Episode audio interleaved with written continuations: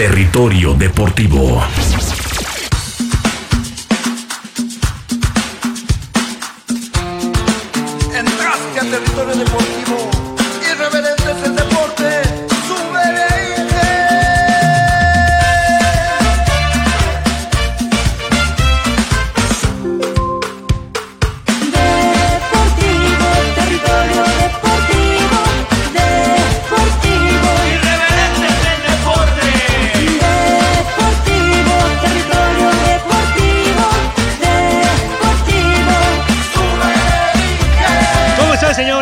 Bienvenidos al podcast de Territorio Deportivo. Un gusto saludarlos. Los teníamos medio abandonados, pero es que esto de la pandemia, los olímpicos, las vacunas, eh, eh, la versión delta de- del COVID-19, alfa, delta y beta nos, nos alejaron un poquito, pero aquí estamos ya de vuelta para platicar de algunos temas bastante interesantes. Saludo con mucho gusto al Tocayo Oscar Viches. ¿Cómo estás, Tocayo?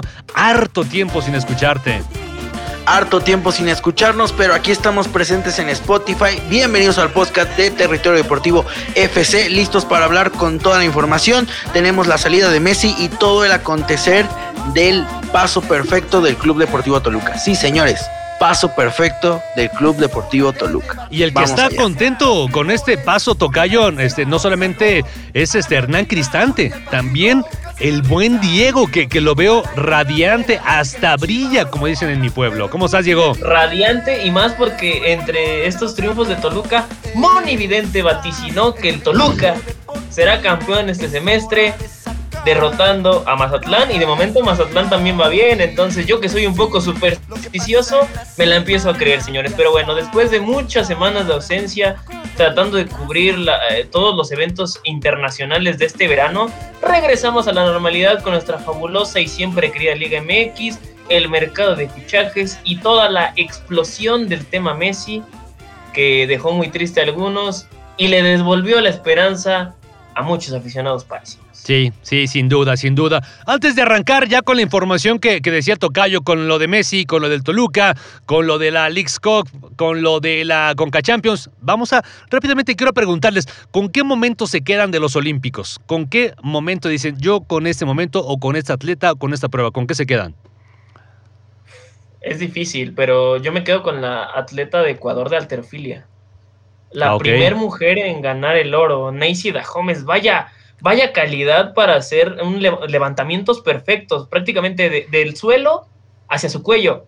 Que en esa misma competencia, eh, Aremi Fuentes termina ganando una de las pocas medallas para la delegación mexicana. E- Eso y también creo que lo que hace Alejandra Valencia en tiro con arco, más Sí. allá de que únicamente se llevó una presea, fue de lo más destacado y bueno, pues el retiro de Rommel Pacheco, que a pesar de tener un clavado muy malo que lo limita de las posibilidades de medalla, cierra con una- unas muy buenas puntuaciones. Sin duda, Tocayo. Yo me quedo con dos momentos. La final del baloncesto varonil, donde Francia casi le da un susto, casi sorprende a la selección estadounidense. Estuvo decente su rendimiento. Y también me quedo evidentemente con el partido eh, de semifinales entre Brasil y la selección mexicana. Creo que ese es el partido que yo escojo que representa mejor eh, el trabajo de Jaime Lozano, un equipo que lucha, un equipo que mete la pierna, un equipo que, que estaba ahí, que estaba peleando, que estaba compitiendo y que au- aunque al final no le alcanzó, termina dejando muy buen sabor de, de boca y orgullo, orgullo para todos los mexicanos. Sí, sin duda. Yo, yo me quedo, fíjate que de ese partido a mí, eh, yo me quedo con un mal sabor de boca porque creo que México pudo haber hecho más y yo creo que México había mostrado más cosas, sin embargo creo que se impacta eh, contra Brasil, pero bueno, es un, es un momento importante el conseguir una medalla, se buscaba ganar el oro, finalmente eh, Brasil es quien es, es campeón en, estos Juegos Olímpicos, pero yo también me quedo con el asunto de la tecnología, ¿eh? yo creo que la tecnología en estos Juegos Olímpicos en cuanto a la, la forma en que los vimos, las diversas tomas que, que, pudimos observar en estos Juegos Olímpicos fueron realmente espectaculares. Obviamente también lo deportivo, lo que decías de algunos atletas que por primera vez logran una medalla para su país, el caso de esta chica ecuatoriana, eh, algunos más que compiten para, eh, para países africanos, eh, como esta, esta atleta que realmente se convierte en, en ganar en atletismo, la primera mujer, mujer que, que, logra una medalla para su país. En fin, hubo muchos, muchos asuntos ahí, pero yo en lo tecnológico me quedo con las tomas que vimos en los clavados espectaculares, las tomas en, las pruebas de natación también eran espectaculares, pero realmente hubo unas tomas bellísimas en las pruebas de clavados. Yo, yo me quedo con eso eh, y con realmente la gran organización que hubo en Japón. Pero bueno, de manera general no pudimos platicar de todo este asunto, pero ya nos dimos un poquito el espacio para hablar de esta prueba que tendremos de vuelta, los Juegos Olímpicos de vuelta en tres años más, allá en tierras parisinas. Este, estaremos Un disfrutando. lugar de moda ahorita, ¿no? Sí, sí, sí, anda de moda. Entonces, este, pues ya estaremos, vamos a juntar este, lo que nos den de domingo cada ocho días para lanzarnos a París en los próximos tres años. Así que bienvenidos, señores. Después de esto, vamos a a arrancar ya con la información de Leo Messi, señores. Creo que rápidamente y de manera breve, porque ya se ha dicho todo, ya hemos visto todo.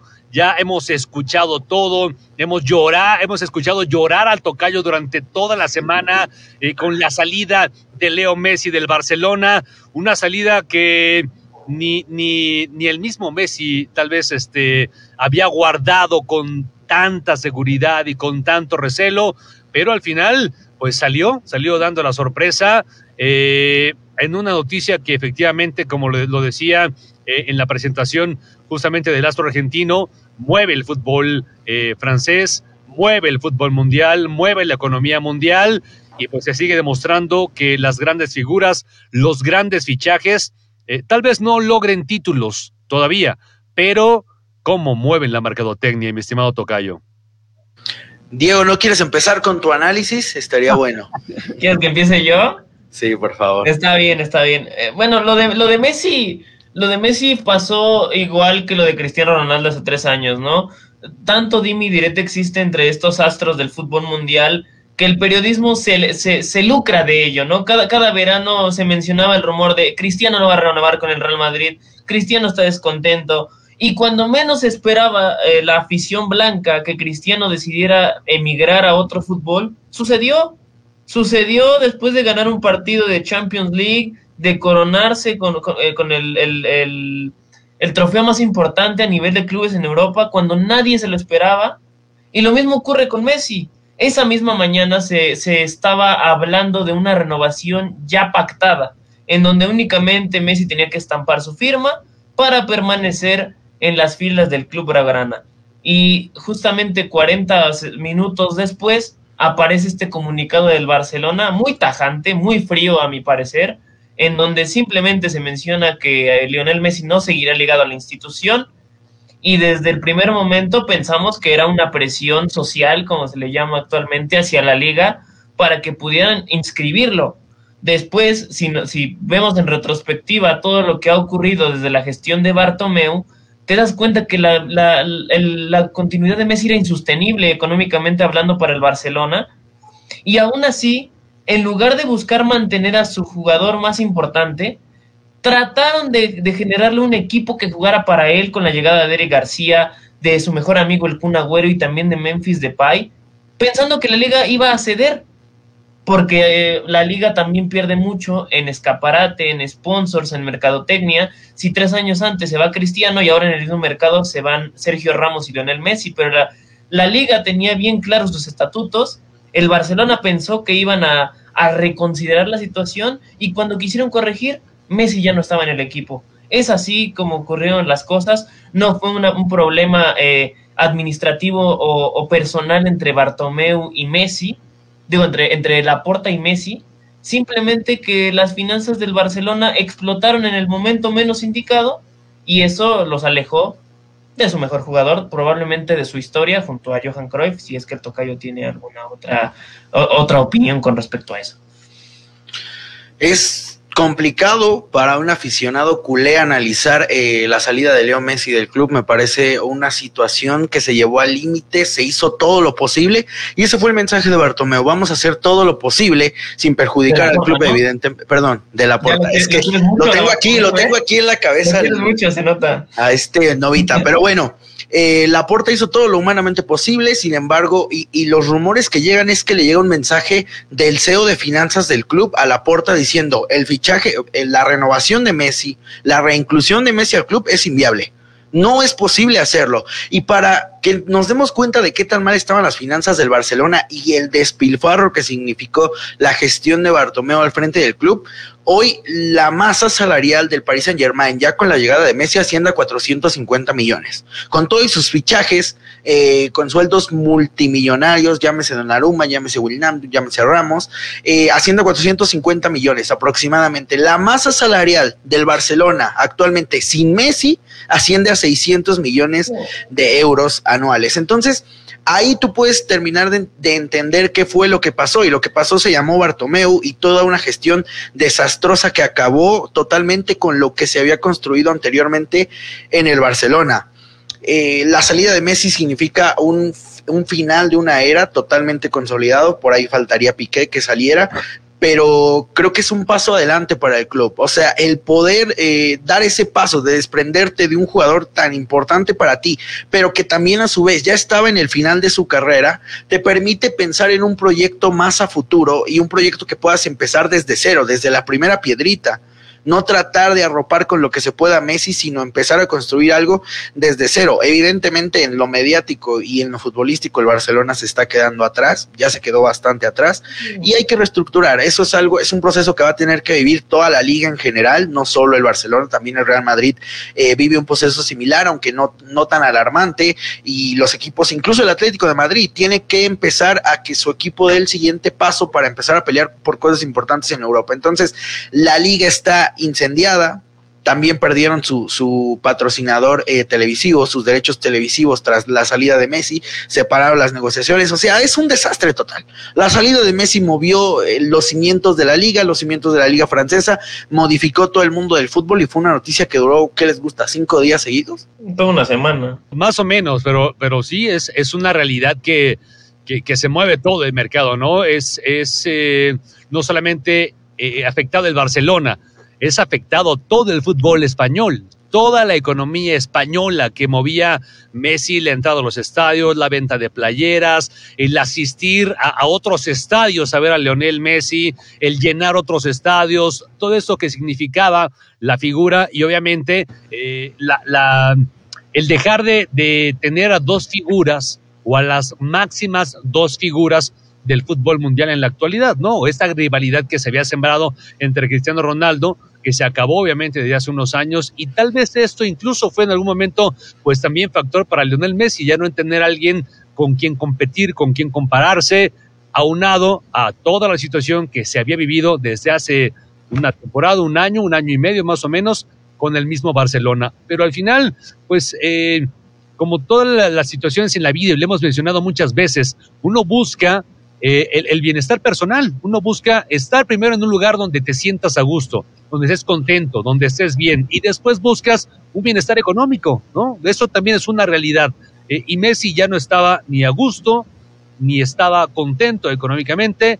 Le, le, le, encantan el ojo, el oído, el bolsillo con un nuevo proyecto y bueno, termina eh, partiendo hacia un nuevo destino que, que en teoría pinta mucho mejor que los Galácticos del Madrid de hace unos años, ¿no? No lo creo. Eh, pero este es mi pero con el Paris Saint Germain. Este es mi pero con, con estos equipos sobrehumanos cargados de talento extraordinario.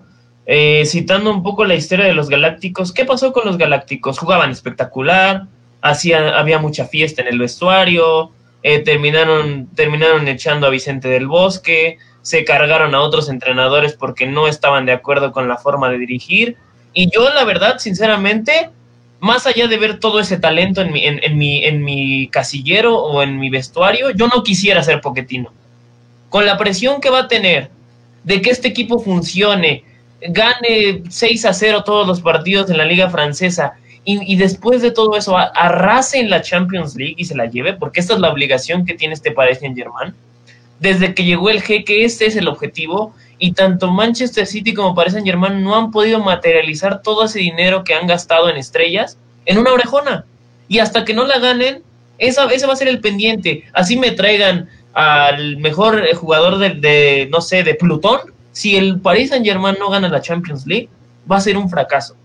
Y si hacemos esta comparativa entre la liga y la League One, yo pagaría por ver la liga española todavía. O sea, Messi, Messi se, va, se va a hacer un festín con el eh, Estrasburgo, con el Lens, con el Toulouse, con el Montpellier. Yo prefiero ver la Liga Española porque ahora realmente estos equipos de media tabla, llámese Betis, Sevilla, Villarreal, ahora van a tener posibilidades de ganar el campeonato sin, sin el Barcelona y sin el Real Madrid en la contienda. Y otro equipo que se tiene que poner las pilas y debe gestar un proyecto sólido como lo está haciendo hasta ahora en el mercado de fichajes es es el Atlético de Madrid.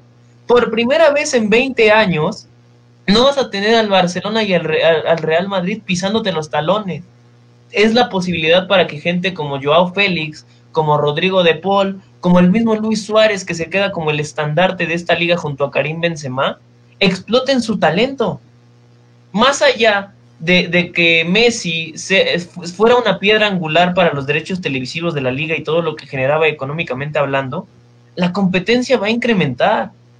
Y además, eh, aquí además, tienen a JJ Macías para, para tomar el puesto de Messi, no pasa nada.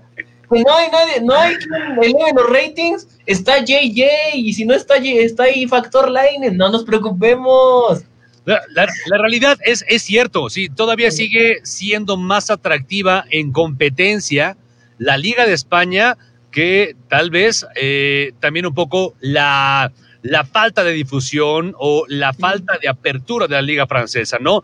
Creo que esto va a ser como en su momento ocurrió, al menos en México, como cuando se fue este Pavel Pardo, Ricardo Osorio y últimamente cuando se fue Marco Fabián a Alemania, que empezamos a ser invadidos también más del fútbol alemán, ¿no? Esto tal vez nos va a servir también para enterarnos más de la actualidad del fútbol francés, pero en la realidad, eh, y, checando los, eh, los, los equipos, los antecedentes, los años atrás, los campeones de Champions, eh, las participaciones en torneos europeos, no hay mucho que decir de la liga francesa, ¿no? Son dos o tres equipos realmente los siempre protagonistas, como en España también, es una realidad, son dos o tres equipos, tal vez en, en la, en, la, euro o en la, en, el, sí, en la euro se meten otro, otro tipo de, equipos que no es el Barcelona, ni el Real Madrid, ni el Atlético, equipos como el Villarreal, como el Sevilla, que siempre están ahí metidos también, pero esto sí la va a hacer todavía un poco más cerrado, un poco más competitiva,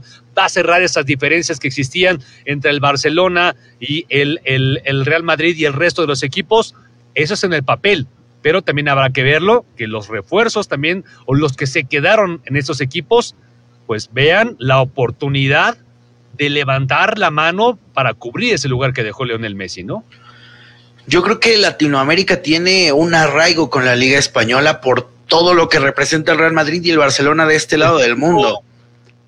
Eh, ¿Perdón? Desde Hugo Sánchez, ¿no? Desde Hugo Luis Sánchez, García o sea, también. Luis García, los grandes que han desfilado ahí, también futbolistas argentinos, brasileños han pasado mucho por ahí, y es por eso que sigue siendo un producto que quizá preferimos consumir antes que la Liga o que la Liga de Portugal. Pero como producto, como liga, creo que pierde atractividad sin tener a los mejores del mundo. Porque es cierto, al Paris Saint Germain no va a tener ningún rival enfrente. Pero cuando tú veas al Paris Saint Germain, se supone que va a ser para disfrutar el fútbol. No va a ser para, pues para ver cómo le compite el Montelier o cómo le compite el Lille o cómo le compite el Lyon. Vas a ver cómo arrolla estos equipos. Vas a ver a Messi, Neymar y Mbappé juntos. Es, ese es el gran atractivo que tiene la Liga. Y en contraste con lo que tiene la Liga Española, que es un Madrid que está en declive, todavía consolidado, pero en declive. Un Barcelona que está totalmente hundido en todo sentido, peor que como estaba antes de la llegada de Ronaldinho, que ahí era una crisis deportiva, hoy es una crisis económica y puede ser una crisis deportiva grave, porque su, eh, el que sostenía el ataque del Barcelona era Lionel Messi. Luego un Atlético de Madrid que por más que tenga un equipo sólido, que sí es cierto, puede eh, consolidarse como uno de los grandes del fútbol español en todo lo que viene, por lo menos en esta década o en este lustro, es una realidad que tiene ese chance, pero su fútbol no termina de ser atractivo. Y luego ya vienen los de segundo nivel, que es el Sevilla, que es el Betis, que realmente no, no tienen mucha hinchada de este lado del mundo. Entonces, creo que como producto la liga ha perdido mucho. Y más aparte, si, si siguen con esta guerra, eh, Tebas contra el Madrid, Tebas contra Florentino y Laporta, creo que la liga está en un proceso de, de, de crisis del cual no, no, no encuentro cómo puedan salir, porque se están autodestruyendo literalmente, están echando a sus propias figuras con, con sus con sus medidas tan pragmáticas y tan duras para obligar a los equipos a que cumplan las reglas de FIFA. E- Es algo que surge evidentemente eh, como un castigo a la Superliga, pero en este estira y afloja y en este pulso que se están echando liga contra los grandes equipos se están cargando el producto. Y al final, si tú no tienes un producto, hoy la liga más atractiva del mundo se llama la Premier League. Y no hay otra en el mundo que siquiera se le acerque a esos niveles de tener seis, seis equipos de élite, seis equipos clase A en su liga. Aparte, es- estas transiciones ocurren en todas las ligas. O sea, la liga italiana fue monopolizada por la Juventus eh, ocho años consecutivos y hasta hace dos o tres años aparecieron equipos para competir eh, con, una gestión deportiva maravillosa de, de- fomentar y de impulsar a nuevos talentos tanto de Latinoamérica como de Europa. Hablamos de un Atalanta que hoy vende al Cuti Romero al, Totten- al Tottenham en 50 millones de euros, que está por vender a Duban Zapata al Inter también por la misma cantidad que exportó al Papu Gómez a, Sevilla. O sea, son equipos que, que poco a poco fueron levantando el nivel de una liga paupérrima en cuanto a espectáculo, porque siempre que te sentabas a ver un partido de la Juventus, sabías que iba a ganar 3 o 4 por 0 y que para la jornada 30 ya tenía la, la liga amarrada. Eso, llegaba, eso llega a pasar ahora con la Ligue 1. La diferencia es que el atractivo va a ser Messi, Neymar y probablemente Kylian Mbappé, porque no lo sé. Kylian Mbappé han, surgido muchos rumores y podría completarse este efecto dominó que los madridistas han ido pidiendo desde el año pasado, en donde Messi llega al Paris Saint Germain, se coloca como una de las estrellas del equipo, pero en esa incomodidad de Mbappé de no sentirse en en un entorno cobijado, pida su salida al Real Madrid. Y ahí el, el que lleva el sartén por el mango es Kylian Mbappé, porque el próximo año al jeque se le va libre. Un- una de las, de las estrellas por las cuales invirtió más dinero, casi 150 millones de euros, tiene que sacarle algún tipo de dividendo. Entonces Y- este sería el mercado para que Florentino dé un golpe sobre la mesa, termine de aplastar la gestión económica del Barcelona y diga, no pasa nada, que aquí está el Madrid para sostener la liga. Digo, yo lo veo de esa manera. No, no, no creo que eso a lo mejor suceda o sea su intención, pero es una forma de seguir debilitando al rival vecino, que es el Barcelona, y ayudar a que la infraestructura de la liga pues también se refresque. Yo creo que uno de los modos operandis de Florentino para fichar a sus galácticos es que precisamente sea el futbolista quien tiene que dar el primer paso. Lo hizo Beckham, lo hizo Zidane, lo hizo Ronaldo cuando llegó del Inter al Madrid y, y Mbappé está más o menos siguiendo esa dinámica de empezar a presionar a su club para que llegue la salida. Igual no creo que el Paris Saint Germain eh, se quede de brazos cruzados viendo cómo se le escapan 180 millones eh, de euros pero creo que la posibilidad Kylian Mbappé Real Madrid está muy presente eh, en, el, en el objetivo, en el panorama de- del club blanco. Otra cosa sería ver las finanzas, porque lo que le está pasando al Barça es como la exageración de lo que le está pasando a todos los equipos del mundo, ¿eh? y el Madrid no está exento. Eh, por ahí yo tengo entendido que por, por la inversión que hicieron en un estadio que incluso cambia de canchas, nada más con botoncitos, yo creo, eh, fue una inversión muy fuerte y por eso no están pensando en grandes fichajes. Entonces, para mí, Mbappé va a llegar al Madrid siempre y cuando no renueve con el Paris Saint Germain. Es decir, el año clave es este. Si este año el jeque consigue la renovación de Kylian Mbappé, el Madrid se puede olvidar de, este futbolista francés por lo menos tres o cuatro. También hay que ver los objetivos deportivos, ¿no? Eh, probablemente en este año, sabes que sí te vas, pero primero vamos a ganar esto, vamos a cumplir esto y vamos a, no sé, hay que checar el contrato. Y por otro lado, también hay que checar qué tanto es presión económica, o sea, qué tanto es presión para volverse una vez más la figura, volverse la, la, la, voltear los ojos una vez más hacia un joven y quitarlos de un personaje que ya es mayor como Messi, ¿no? Entonces yo creo que también es un poquito de presión para ganar dinero, para que el próximo año el contrato sea todavía mucho más jugoso para Kylian Mbappé y en caso de que no se dé esa negociación con el cuadro eh, francés, pues entonces sí pensar y pedir lo que quieras, pedir lo que quieras con el cuadro del Real Madrid, ¿no? Eh, eso habría que checarlo eh, durante este año, pero sobre todo primero en los objetivos deportivos. Si se cumplen los objetivos deportivos para el PSG, entonces creo que sí puede darse esa salida incluso gratuita de- del jugador este, francés. Pero eso lo, iba, lo irá dando eh, el paso de los meses el paso, eh, y la consecución de, de los títulos o de los objetivos deportivos. Lo que sí es cierto es que también en el, en el apartado, mercadotecnia, pues en este momento los ojos están volteados para Messi, es la figura central. Nadie, nadie ve a Neymar, nadie ve a Kylian Mbappé, todos están volteando a ver a Messi para vender 150 mil playeras en una hora. Imagínate, es una locura, ¿no? Esto realmente también, quieras que no, como compañero, estrella del, del, del equipo, pues te va a pegar, te va a afectar, ¿no? Eso, eso es una realidad. Entonces, yo creo que hay que darle un poco de aire a esa situación con Messi y con sus nuevos compañeros para que empiecen a calmarse las aguas, a jugar juntos y entonces ver también qué tanto, qué tanto puede esto funcionar. Probablemente ocurra lo que en su momento ocurrió con Neymar y, en el, Barcelona, que quiso buscar ser la figura central del equipo y por eso decidió salir del cuadro blaugrana. Pero, eh, pues yo creo que primero habrá que centrarse en los objetivos deportivos con este, con este equipo. Si los consigue, vámonos, que se vayan dos o tres, ¿no? Y, de momento el Paris Saint Germain tiene una gran ventaja y es que sus dos estrellas, eh, dejando de lado un poquito a Kylian Mbappé, ya tienen química en la cancha.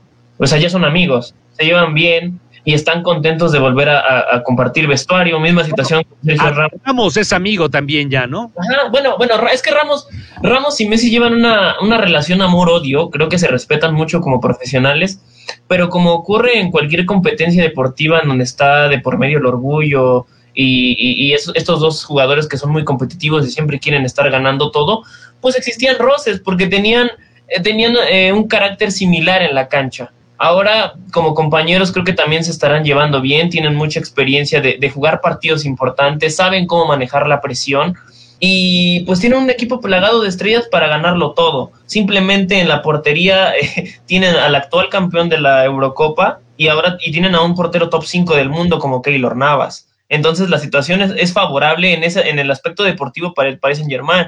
Lo que debe de cuidar el entrenador es la lucha de egos y que también sepa cómo colocar sus piezas, porque en este, en este estira y afloja de quiero jugar, quiero ser protagonista, o de que el mismo jeque con esa presión de tienes que meter a jugar a todos, pueda desdibujar su, su parado táctico y hacer un desastre en cuanto, a, en cuanto a la defensa, porque el Paris Saint Germain tiene seis o siete jugadores a la ofensiva que te pueden resolver un partido en cualquier segundo, pero si dejas desprotegida la defensa central y los laterales, dándole excesiva llegada a tus carrileros, equipos de la talla del Bayern Múnich o del Manchester City en una ronda final de Champions te destruyen en un contragolpe, en una transición ofensiva.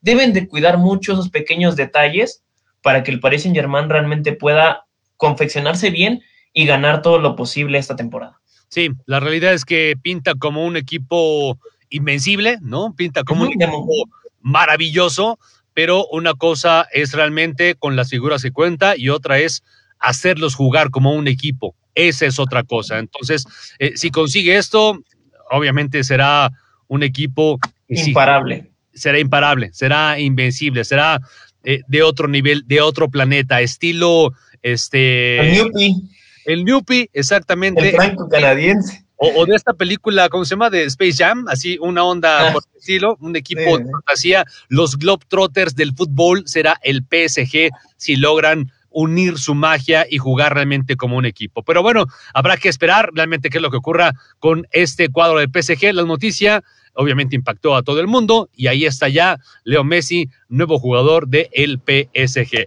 Cambiemos de fútbol, cambiemos de rumbo, cambiemos, bueno, antes de regresar al fútbol mexicano, este, entiendo que Diego también quería hablar de otros fichajes importantes antes de, hablar de lo que es el fútbol nacional. Así que adelante, Diego, con todo este mercado que sigue moviéndose y supongo que seguirá moviéndose en los próximos días. Seguirá moviéndose y eh, bueno, el tocayo también sabe de la situación y por algo menciona la Premier League como la liga más poderosa en este momento. Eh, Jadon Sancho llega al Manchester United por 90 millones de euros proveniente del Borussia Dortmund, un equipo que también ya empieza a tener la necesidad de conseguir títulos desde 2017 que no se lleva nada a las vitrinas y con la inversión que también se ha hecho eh, eh, en la gestión de Old Trafford, igual que la situación de Pochettino y del mismo Pep Guardiola, en caso de que Ole Gunnar Solskjaer no arranque bien la temporada, su puesto se verá en excesivo peligro de momento. Y hablando para no herir sus susceptibilidades, vámonos rápido con lo que ocurre en, en- en las filas del Chelsea, porque regresa uno de los hijos pródigos, uno de los fichajes más emocionantes por ahí de 2014, Romelu Lukaku, después de hacer campeón al Inter junto a Lautaro Martínez, se, se- se va, regresa a Stamford Bridge, 115 millones de euros le costó el chistecito al Chelsea de venderlo por 25 al Everton. Son cosas que no entiendo y que ocurren demasiado frecuente en la Premier League. Ya tuvimos el ejemplo de Paul Pogba, que lo dejaron ir gratis a la Juventus y después tuvieron que pagar más de 90 millones por él para ¿No se repatriar. apellida Suinaga el directivo? No, ¿verdad? No, no, yo creo que eh, no, porque bueno, al menos lo de Mora ya dio medalla y todavía eso ya aumenta su valor, pero, pero lo de Pogba, bueno, lo de Pogba dio un mundial, entonces también están, están ahí equiparándose. Y lo más importante, yo creo que del mercado eh, fue la situación de Jack Grealish, que llega al Manchester City como el fichaje bomba eh, a trabajar un medio campo que también es poderoso con Phil Foden y con Kevin De Bruyne, en donde también se le acaban las opciones, las vidas, como en el juego de Mario Bros. Se le empiezan a diluir a, a Pep Guardiola, que ya arrancó la temporada con un tropiezo estrepitoso en la Community Shield contra el Leicester City.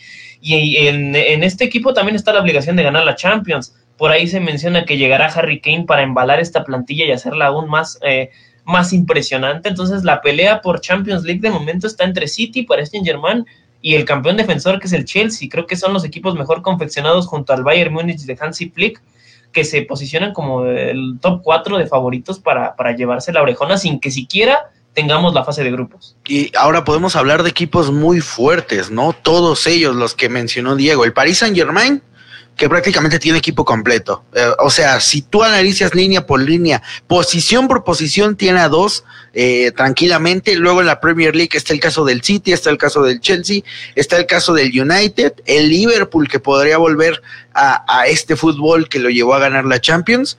Y yo creo que esos cuatro pueden tranquilamente competir. El Tottenham ya empieza a rezagarse un poco eh, en esta carrera. Y luego eh, está el tema del Bayern de Múnich, que quizás sí tuvo un fracaso estrepitoso el torneo pasado en la Champions League, pero también eh, vuelve con prácticamente la misma plantilla y es una plantilla total, es una plantilla completa. Entonces, yo creo que por ahí hay tres, cuatro equipos que nos van a regalar una Champions muy interesante y hoy al Madrid, al Atlético y al Barça le toca hacer de escuderos, hacer de caballos negros o de sorpresas. Lo mismo pasa con los equipos de la Liga Italiana, llámese Juventus, que creo que ya no, eh, ya, ya terminó su ciclo, ya terminó el proyecto que les dio tantas eh, ligas seguidas, un Inter de Milán. Ah, por cierto, sí es cierto, el Milán vuelve, vuelve a la Champions League, que no creo que sea uno de los protagonistas, ni mucho menos, pero bueno, es una buena noticia ver a un club siete veces ganador del torneo de vuelta en esta competencia. Entonces, una Champions muy linda. Ojalá que haya alcanzado la promoción de HBO, porque si no, pues a pagar, pero al doble. De aquí a diciembre gratis hay que aprovecharlo. Si usted tiene su servicio de internet este, con cierta compañía que no podemos decir que es Telmex, pues bueno, este, usted puede aprovechar. Y también creo que otra compañía que tampoco podemos mencionar, que es Megacable, no la podemos mencionar, pero este también creo que tiene esta misma promoción. Y, Pero, y hay otra promoción, hay otra promoción del, eh, que ya esa sí caducó, era del mismo, desde la plataforma de HBO Max, si tú la, si tú la pagabas eh, hasta el 31 de julio, ibas a pagar la mitad de por vida. Hasta que tú cancelaras tu suscripción, ibas a tener el servicio a mitad de precio. Entonces, ¿Qué por ahí, está en 126 pesos, ¿no? Por ahí 156. Sí, ¿no? hay, hay, hay dos versiones para, para ya, ya que la estamos haciendo de proveedor y estamos aquí ya este, No podemos mencionar eso, Diego. hay dos paquetes, el, el- hay dos paquetes. Si usted, eh, el, el segundo, que es el más caro, evidentemente, tiene mejores prestaciones para que usted pueda pues, mirar los partidos de, de reojo mientras está haciendo home office o, o está en la escuela. Ya ven que poniendo segunda atención a clases, pero estás viendo el partido. ¿Eso ocurre? ¿Eso puede hacerse? No, en México siempre somos muy profesionales y estamos atendiendo nuestras labores como debe de ser, pero bueno, ahí también, eh, por ejemplo, el día ayer eh, la Supercopa estuvo trans- siendo transmitida por TNT, por el canal de películas. Ahí dieron su espacio para el pre, el partido y el post. Entonces ahí habrá algunos encuentros que usted pueda disfrutar. Pues si tiene su sistema de cable, que no los podemos mencionar, también es una forma. Obviamente no van a, no creo que no les van a colocar los partidos Prime, porque para eso sacaron la plataforma de streaming, pero pues ahí habrá un- alguna posibilidad de ver ciertos partidos, un Legia de Varsovia contra Sheshka de Moscú o una cosa de esa. Qué barbaridad. No, qué calidad, qué calidad de fútbol. Bueno, al final sí es bueno porque es la Champions, pero poco atractiva esta fase de grupos este, pre-clasificatoria, pre, pre, pre, pre clasificatoria, que a veces es, resulta ser poco atractiva. Pero bueno, dejamos ya esta situación del fútbol mundial para regresar a nuestro país y hablar del líder general de la competencia. Señoras y señores, la gente está esperando la información para la jornada 4, que por cierto, pues ya se jugó el primer partido, triunfo para el cuadro de Necaxa, un gol por cero, y el líder, el líder del, del torneo, el equipo de los Diablos Rojos de Toluca. Sí, el líder del torneo con nueve unidades, señoras y señores, el equipo de Toluca, tres partidos, tres triunfos, este, se oye bonito, pinta bien, pero hay que irse con calma, con calma, porque como le decía hace un rato, es la historia que vimos el torneo pasado. Un equipo que arrancó muy bien, un equipo que fue líder durante las primeras jornadas y después vino en caída libre como canción, así en picada viendo el cuadro de Toluca, pero eh, este, este inicio, eh, que lo mencionamos en varias ocasiones, iba a ser un inicio complicado, se veía complicado por la incorporación de ciertos jugadores, porque no llegaron tal vez tantos refuerzos y porque el calendario era realmente de cierta manera difícil, pero creo que hasta el momento, Diego, ha, ha, ha resuelto el equipo de Toluca estos primeros tres partidos, pero ahora hay, habrá que verlo contra Cruz Azul. Son, son partidos importantes en la tabla de cocientes. Eh, cuando analizábamos el calendario de Toluca, muchos decíamos que aspiraban a por mucho tres o cuatro puntos en estos tres, eh, tres primeros encuentros. Menos el Tocayo, que fue, siempre tuvo fe, como el meme de Toreto, siempre tuvo fe, siempre, siempre pensó en la familia pero realmente por, por, los escenarios que se mostraban en, en, Toluca, la situación era un poco catastrófica en el arranque. No tener a tus refuerzos en la jornada 1, como bueno, en el caso de Samudio, que era eh, tu incorporación estelar para amalgamar la, la, buena base que se tenía con Zambuesa, Canelo y Michael Estrada, y visitar a, a, un cuadro de Juárez que venía renovado con un Tuca Ferretti que sabemos es muy experimentado y ha tenido proyectos muy exitosos en el fútbol mexicano y que además si le sumamos eh, esa situación de la estadística, no le habían podido anotar gol en la frontera y mucho menos habían podido ganarle un partido al conjunto de Bravos. Finalmente logran eh, vencer al conjunto de, del Tuca Ferretti con comodidad, e incluso por ahí pudiendo añadir uno o dos, o dos goles más al marcador. Eh, después contra Tigres le benefició mucho la ausencia de los dos jugadores franceses, que bueno, de momento Taubín es un fantasma, no se ha bajado del avión, no ha podido presentarse bien a las canchas ni de Seattle ni del universitario para los primeros dos encuentros con, con, la camiseta de Tigres, pero eso le benefició y, y terminó también teniendo una presentación muy sólida. Es, es, es un cúmulo de situaciones que han, han beneficiado al conjunto Escarlata, pero que también ha podido capitalizar con buen fútbol, con un fútbol interesante, intenso, de, mucha ida y vuelta, en donde incluso un Dedos López se ha convertido en goleador como un estilete por la lateral derecha. Y como, como estas tres victorias no les podemos restar el mérito de alguna manera. Tampoco habían ganado en Tijuana desde hace siete años. La última vez que, que lograron sacar un triunfo del Mictlán fue con un gol del conejito Brizuela. Imagínese usted cuánto tiempo pasó. Y este equipo también se mostró con mucha personalidad, resolvió el partido y se llevó muy tranquila la victoria. Es cierto que el torneo pasado ocurrió lo mismo, pero las formas son muy opuestas. Con dos partidos eh, jugados de visitante, del que juegas de locales contra un protagonista de que tiene uno de los mejores planteles del fútbol mexicano, y que además lograste romper dos maldiciones en, en la frontera del país, creo que este equipo, este equipo es mucho mejor al del torneo pasado y lo veremos midiéndose al campeón que tampoco viene tan bien, viene de una derrota contra Monterrey ayer en el Gigante de Acero y por ahí Toluca podría aprovechar para encaramarse en solitario en la cima del campeonato. Viene de una derrota con mu muchas, muchos suplentes, ¿no? En el terreno de juego, pero derrota al final de cuentas y infiere en la química eh, que está manejando el Cruz Azul, ¿no? En este sentido. Creo que es un buen sinodal para realmente ver o entender cuál es eh, el nivel futbolístico que tiene el Toluca. Creo que es un equipo que ha mejorado mucho con pasos muy pequeños, pasos pequeños, pero son pasos muy firmes. Y tienen claro el objetivo, y tienen claro cuál va a ser su fútbol, y tienen claro cómo jugar, cómo, cómo entienden su fútbol y cómo lo van a desplegar dentro del terreno de juego.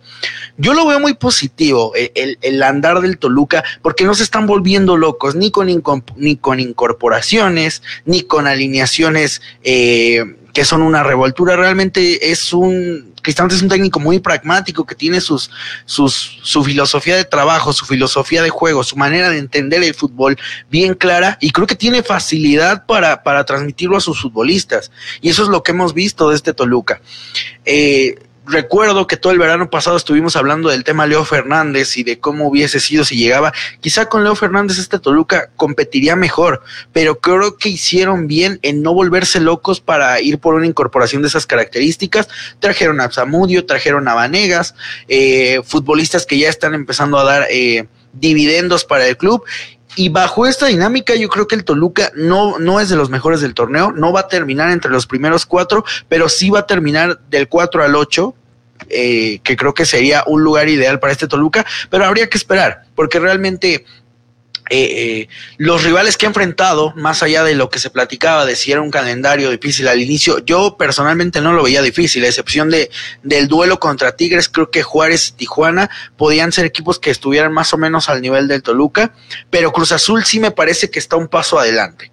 Más allá de que no está Romo, más allá de, de que Orbelín quizá ya está con la cabeza en Europa, creo que es un equipo que tiene eh, un fútbol más vistoso, un fútbol más atractivo, un fútbol más eficiente en cuanto a defender y atacar y poder hacer un buen sinodal para entender en qué lugar está parado el Toluca y, y hasta dónde puede llegar. No, y, y, además yo creo que está aprovechando el momento, ¿no? Está aprovechando las ventajas de tener un cuadro completo cosa que otros equipos no han tenido, ni Guadalajara, ni Cruz Azul, ni América, Tigres también van apenas incorporándose prácticamente a sus figuras, y a pesar de que Toluca le criticamos esto de que se incorporaron un mes o 15 días antes a la pretemporada para empezar a acoplarse al estilo de Hernán Cristante y el estilo de Toluca, creo que lo han logrado resolver muy bien. Eso creo que hay que también palomeárselo a Hernán Cristante y palomeárselo a los propios refuerzos que han venido con ese compromiso de, adaptarse lo más pronto posible. Muy poquito le ha movido Hernán Cristante a su plantel, ¿no? Muy poquito. Eh, primero con Ian González en el arranque, eh, luego eh, poniendo a Michael Estrada, ¿no? Prácticamente ya todos teniendo participación. Me parece que solo falta el Puma Chávez, ¿no? De tener minutos con el equipo de Toluca, pero ya tanto Vanegas como Zamudio se ven bastante adaptados con este equipo y eso creo que también es algo que hay que aplaudirle, no solamente el buen paso, sino también desde la banca, la dirección técnica, el que ha sabido sacarle hasta el momento el provecho a estos jugadores. Esto creo que sí hay que decirlo. Si en su momento se le criticó, si en su momento tuvimos dudas, este, que también es lógico, obviamente hay que criticar. Eh, creo que ahora también hay que ponerle una palomita en ese sentido, en esos tres partidos, a Toluca y Hernán Cristante, que ha sabido aprovechar y como dice Diego, además de, de, de, ganar en plazas que habían sido realmente complicadas, como Tijuana, como Ciudad Juárez, creo que, eh, o equipos como Ciudad Juárez, eh, creo que esto también hay que, hay, que, hay que resaltarlo. Lo que viene de aquí en adelante, pues habrá que irse paso a paso. Eh, el, Cruz Azul ya empieza también a recuperar jugadores, habrá que verlo también en esta competencia y podría ser como esta primera prueba realmente difícil, ¿no? Para el cuadro de Toluca. Si lo logra resolver, no digo que empecemos a, a, echar campanas al vuelo, pero habrá que tomar más en serio incluso lo que decía el tocayo. Tal vez, tal vez pueda terminar incluso entre los primeros cuatro si mantiene este paso. Es que, pero, ah. Ah, bueno, na, nada rápidamente. Creo que se nos está olvidando ponerle una palomita que ya, la, ya tenía su estrellita en la frente cristante, los jugadores, lo que está haciendo Zambuesa, Canelo consolidándose, pero una de las principales palomitas de este club yo creo que tendría que ser Antonio Naenzonciña en su posición de director deportivo del Toluca. Eh, la presión que hubo por parte de la afición, incluso de algunos medios, para ir por Leo Fernández, yo creo que pudo haber llegado hasta los directivos de los que en algún momento nos habló Cristante en su entrevista, eh, que son los que hablan con Valentín y le dicen qué hacer y qué no hacer y qué conviene y qué no conviene. Yo creo que incluso había luz verde si se quería ir por Leo Fernández, ¿eh? y la cabeza fría de Ciña fue quien dijo, a ver, párame esto, vamos a ir por jugadores por debajo de la mesa, jugadores que no sonaban, que no estaban en el radar, no solo del Toluca, sino de ningún equipo en México, pero que terminan siendo igual o, quién sabe más efectivos que las incorporaciones que estaban eh, intentando traer a base de billetazos. Entonces creo que es muy positiva la gestión que está haciendo Ciña, que conoce a Cristante, y creo que este trabajo en equipo y esta conjunción, que también cuando tuvimos la entrevista con Cristante nos habló, tenía el apoyo de la gente, pero no tenía el apoyo de quien, el, de quien lo necesitaba. Pues quizá con Ciña en esa posición, ya sin el cuñado de Talavera eh, moviendo los hilos de quién llega y quién se va. El, ah, el sueldo, el sueldo. Toda la familia de Talavera familia sin, sin decir quién, quién llega y quién se va. El cocinero de Talavera estaba ahí. Quizá la conjunción del trabajo en equipo puede llevar a este Toluca al nivel que tanto se ha estado esperando. Vamos a ir con calma, evidentemente, porque son tres jornadas, pero lo que se está viendo y si tú evalúas eh, eh, el desempeño dentro del terreno de juego, más allá de lo extrafutbolístico y de los resultados, creo que el Toluca va por buen camino. Eh, Y justo eso, antes de que, de, que, de que arranque Diego, yo creo que hay que ser exactamente mesurado en ese sentido. Bien hasta el momento, bien con lo que hemos visto, para que no digan, es que empezaron a decir que no. Bien hasta el momento y lo que hemos visto, lo que ha mostrado Toluca, bien, tanto refuerzos, dirección técnica y lo que decíamos, el momento. Creo que es muy importante aprovechar este momento que tiene Toluca. De momento, bien. El próximo sábado, si hay que criticar, lo vamos a hacer, pero con calma.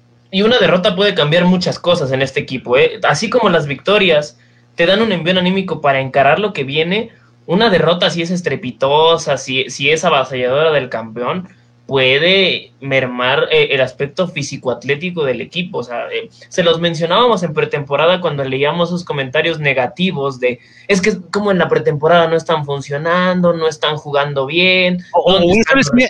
O sabes qué, Diego, Ah, igual no si, no si, si te golea, con que exhiba, si tienes carencias, con que exhiba esas carencias, sería más que suficiente, porque también la realidad, el caso de Juárez es un equipo que se va adaptando a un nuevo sistema con el toca sin su goleador? Sin su goleador. Esa es una realidad, ¿no? En el caso de Tijuana, en el caso de Tijuana, bueno, una historia que, que bueno, ahí empiezan a, a ganar también. Este equipo no está funcionando desde el torneo pasado, es una realidad. Tigres también empieza a tomar camino, no es solamente contra Toluca. Los tres partidos de Tigres han sido realmente malos. También habrá Simplemente el del martes pasado. Malísimo. Fue. malísimo. Están adaptando un nuevo sistema. Estuvieron 13 años jugando 11 años en un estilo con el Tuca Ferretti. Llega un nuevo técnico y están adaptándose a un nuevo sistema con el Piojo. Entonces, los rivales, insisto, los rivales han sido a modo para el Toluca, que ahora sí ha sabido aprovechar esos errores de los rivales. Eso creo que hay que ponérselo bueno. Pero una prueba real, si exhibe esas carencias, alguien lo va a hacer.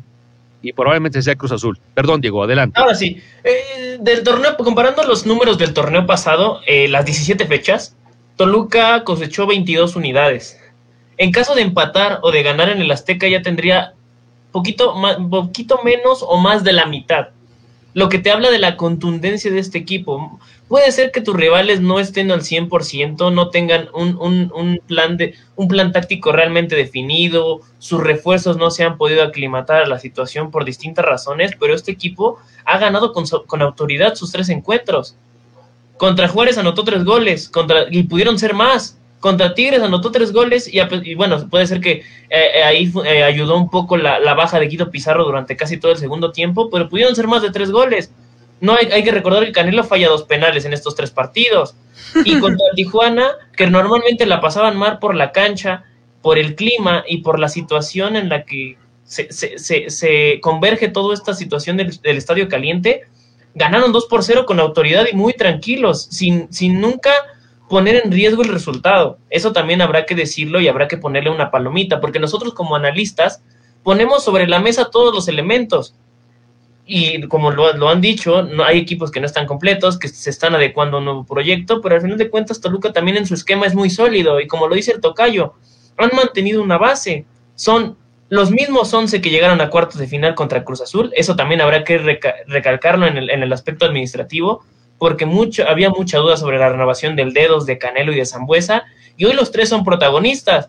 Los tres tienen más de dos goles en el campeonato, Zambuesa es líder de asistencias. Eso que, que- que muchas veces se critica por parte de la afición de Suinaga, de Ciña, lo hicieron bien y ahora están dando sus frutos eh, necesarios para, el, para que el equipo sea primero en la posición de la tabla. Digo, Y ahora, habrá- otra no cosa. ponerle palomita a Ciña todavía, ¿eh? No sé. Bueno, bueno, el, A que, ver, el que haya gestionado esos contratos, que se ha llevado también muchas críticas y muchas, eh, muchas injurias por parte de la afición escarlata por lo que han dejado de hacer con Leo Fernández y con otros jugadores que pudieron haber llegado, está funcionando. Y hay otra situación, y aquí no me gusta ponerme el saco de, ah, yo lo sé todo, pero yo les dije, cuando, cuando regresó Zambuesa al equipo, Me dijeron, no, es que Zambuesa no va a dar un año y medio para jugar a buen nivel, va a jugar, siempre lo van a sustituir al 70, al 60. El tipo va a jugar el partido de la Liga de Estrellas y juega todos los partidos como si fueran el último, baja, asiste, mete goles. Y en el caso de Luis García, que también mucho se le criticó desde que llegó a la titularidad, estos tres partidos ha tenido atajadas importantes que han salvado al, al equipo de, de complicarse los partidos. Uno contra Tigres, donde le saca un remate al ángulo al Diente López, y otro en donde tiene dos buenas atajadas contra Tijuana. También el muchacho empieza a tomar confianza. Todo eso que nos dijo Cristante en, en la entrevista que le realizamos el año pasado, tardó en llegar, pero está llegando. Hoy, hoy a Luis García no le quita el puesto ni, ni, ni el Pollo Saldívar ni Gustavo Gutiérrez. Hoy Canelo, que decíamos que se iba a caer eh, después de su renovación, está marcando goles. Hoy Zambuesa, que es... eh, penales. Bueno, bueno, bueno. eh, ya no lo pongan a cobrar penales, eso sí. Pero al final del día. y también hay que darle la palomita al, tocayo que lo mencionó en múltiples emisiones. Esto era un proyecto que se puede caer y se, se- del plato a la boca se cae la sopa y, y puede terminar mal esta temporada también. Pero ya nos, han, ya nos demostraron que con un trabajo sólido entre las tres partes involucradas, este equipo puede caminar. No para ser campeón, porque la, la- la exigencia hoy en día es otra. Hoy en día es tener un, un plantel sólido que te permita salir de la parte de abajo, pero ya esos pequeños pasos se comienzan a dar después de tres años de que Toluca vivió la penumbra entera de, de fracasos y de entrenadores que pasaron y pasaron y no le dieron al clavo con los refuerzos. Yo, yo quiero insistir en ese sentido eh, y ser muy enfático en los rivales que ha enfrentado Toluca Ah, sí, y las sí. circunstancias que Claro. ha enfrentado, pero también ser enfático en el sentido de que ha aprovechado, cosa que en otros torneos y en otros partidos no lo hacía. Enfrentaba rivales como Juárez, como Atlas, como Mazatlán, que realmente eran partidos ganables y no los ganaba. Ni siquiera mataba, ¿eh? Ni siquiera Perdía. metía gol, ni siquiera metía gol a veces, ¿no? Y creo que eso, a pesar de las circunstancias, a pesar de lo que pasa con los rivales, Toluca ha aprovechado. Y estos puntos son o pueden ser importantísimos hacia el final del torneo, Tocayo. Yo, eh, porque ya hicimos mucha alabanza a lo que es el Toluca, ya fue mucho rezo al diablo, pero también hay que hablar de que, alabaré. de que hay, hay que hablar de que el club también tiene falencias. Eh, defensivamente en transición le cuesta muchísimo al Toluca defender.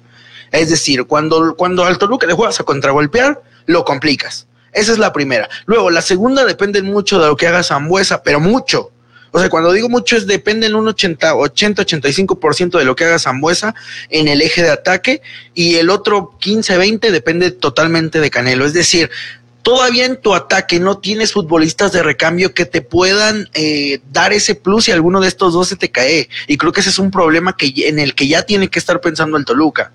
Porque si bien es cierto que hoy tu once titular está bien, está consolidado y está jugando un gran nivel, con que se te caiga uno de ese once, los problemas van a llegar para el diablo. Entonces, como lo dice el tocayo, efectivamente, hay que aprovechar el momento, porque al final tiene el equipo completo. Pero si se les llega a caer uno, creo que ese fondo de armario que tienen en la banca eh, les va a quedar corto de cara a, un torneo tan largo y luego tan complicado y luego tan impredecible como, es, como lo es el campeonato mexicano. Y, y, como no todos son palomitas, yo quiero hacer un, un gran tache, ponerle un gran tache a la gestión del Toluca respecto al uniforme. Qué feo es el uniforme. No está feo. No, está horrible, está horrible. Es naranja No con está- gris. Es El negro. blanco no, el blanco no. El blanco es, es- está lindo. Pero el naranja con gris que ni siquiera se distingue, se distingue el, el- el número y que luego con el sol de mediodía de la ciudad de Toluca, el uniforme fosforescente que te deja la vista toda mareada, creo que un gran tache para Armour. Recuerdo que cuando recién me integraba a este programa, a- cuando hablábamos de los uniformes del Toluca, decíamos, es que es un equipo que no innova, es que es un equipo tradicional. Bueno, dos torneos innovando y lo han hecho fatal. Entonces, por favor, regresen a, a- a su uniforme este con victoria aquí, igual y hasta les termina dando suerte, pero, pero hay que corregir en el tema uniformes, creo yo, que no lo habíamos mencionado. Ahora andamos con todo, con Roche ahí, ¿no? Que es el, el patrocinador principal. Y, y eso, bueno, a mí tampoco me, me agrada el, el color eh, rojo descolorido, ¿no? Es como cuando, cuando metes a la lavadora y la dejas en el sol y se, se, se come el color, el sol de la playera, así más o menos. No acaba de convencerme. Lo que sí es que, bueno, también habrá que aplaudirle a la marca que, a la marca que se atrevió a hacer cosas diferentes, ¿no? Queríamos cosas diferentes, ya las hizo. Tal vez no del agrado, pero ya hizo cosas diferentes con el uniforme. Primero este boteado al estilo Tijuana y ahora este naranja al estilo Jaguares. Llegará el momento en que llegue el rojo Manchester United o este, una cosa por el estilo, puede ser, ¿no? Pero bueno, yo tampoco soy, em, eh, no, no estoy de acuerdo con, con este uniforme, pero lo futbolístico está resultando y, ya iba, decíamos, aprovechando el momento. En fin, nos quedan cinco minutos, cinco minutos nada más. No queremos pasarnos de la hora. Cinco minutos, algo más que comentar, señores. Decíamos de esta Leagues Cup en donde hay equipos que se la están complicando. No quiero hablar de, de, los Pumas que también te- terminaron sufriendo, pero avanzaron. Este, y hay otros equipos que, pues de plano, como Tigres, este, les dijeron adiós y, y con CACAF y cosas por el estilo. Pero, ¿qué, qué, qué les parece todo este asunto, señores? A mí me sigue pareciendo interesante que Seattle Saunders le pasa por encima a Tigres y lo materializa en el marcador, en donde fácilmente pudieron ser otros dos o tres goles. ¿eh? La verdad, Miguel Ortega tuvo una actuación destacada. Después de la suspensión de Nahuel Guzmán, tuvo que ponerse los guantes para este partido y el juvenil mexicano no lo hizo mal, pero el conjunto de Tigres no toma forma. Tanto que en Twitter ya empezó a hacerse popular de nueva cuenta la tendencia fuera piojo. Muchos eh, se quejaban del nivel pragmático que tenía el Tuca Ferretti, pero era efectivo. Este equipo lograba de alguna manera ganar los partidos y ahora con, el- con, Miguel Herrera han tenido infortunios en la liga en donde han salido expulsados. Primero, bueno, Taubín contra Santos, logran revertir el resultado para rascar un puntito. Contra Toluca no pueden llevarse las tres unidades y realmente el partido más sólido que se le ha mostrado, que han mostrado fue contra Tijuana, que es uno de los últimos de la competencia sin puntos conseguidos. Entonces empieza a preocupar mucho la situación de Tigres, mientras que por el otro lado, eh, el, vecino del norte, que es Rayados, comienza a tomar forma. Los destellos de calidad de Duban Vergara hacen mella de inmediato eh, eh, en la velocidad y en el ritmo a la que ataca este conjunto del Vasco Aguirre. A Funes Mori se le sigue negando el gol del récord, algo que ya lo tiene un tanto desesperado, pero eventualmente llegará. Viene con una buena inercia de, de su presentación con selección nacional. Lo de Ponchito González es destacado, que estaba muy atascado desde Atlas. Javier Aguirre ha sabido trabajar con él para que es uno de los estiletes, de los protagonistas de la ofensiva de Monterrey. Y bueno, en, eso es en Conca Champions. Pero hablando de los otros tres eh, involucrados, Santos Tres gana, minutos. Tres minutos, tres minutos. Gan- gana por la mínima diferencia, tampoco sin mucho sobresalto, y que el tocayo desmenuce lo de Pumas, porque es, es un partido muy sui generis, se termina eh, aplazando por lluvia y después pues que el tocayo nos dé la crónica de lo que ocurrió en esa tanda de penales. Una tanda de penales donde llegó Emiliano Martínez a salvarnos las papas porque prácticamente estábamos eliminados. Un Pumas que no tiene, no tiene nivel futbolístico. Ya lo platicaremos en otro programa porque creo que es un tema un poco más amplio. Y luego Yo sí, nada- Y luego lloro, además. Con, No, con Bertocchio pero- y esos brasileños, ¿no? Eh, con Corozo, jugadorazos.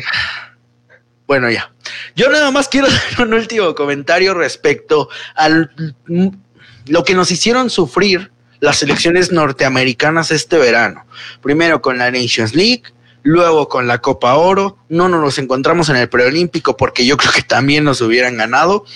Eh, entonces, pues sí, en selección nos siguen ganando, en selección nos superaron, o por lo menos estos torneos nos superaron. Sigo creyendo que México tiene mejor nivel futbolístico, pero para demostrarlo sigue estando la preciosa llamada Liga MX, donde el América en estos momentos está prácticamente eliminando al Philadelphia Union. Es cierto, falta todavía que concluya el segundo tiempo y falta el partido de vuelta, pero de momento ya les estamos ganando.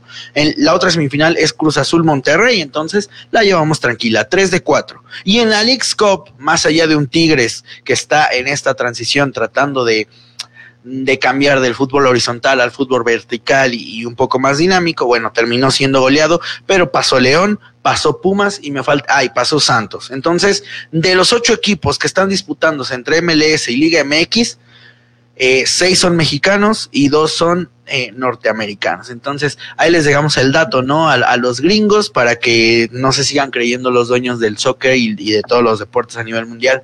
Ese es el comentario que quería agregar. México sigue siendo mejor futbolísticamente, más allá de lo que digan los periodistas chayoteros de ESPN, que ya ponen a la selección estadounidense y a la MLS como lo mejor de CONCACAF.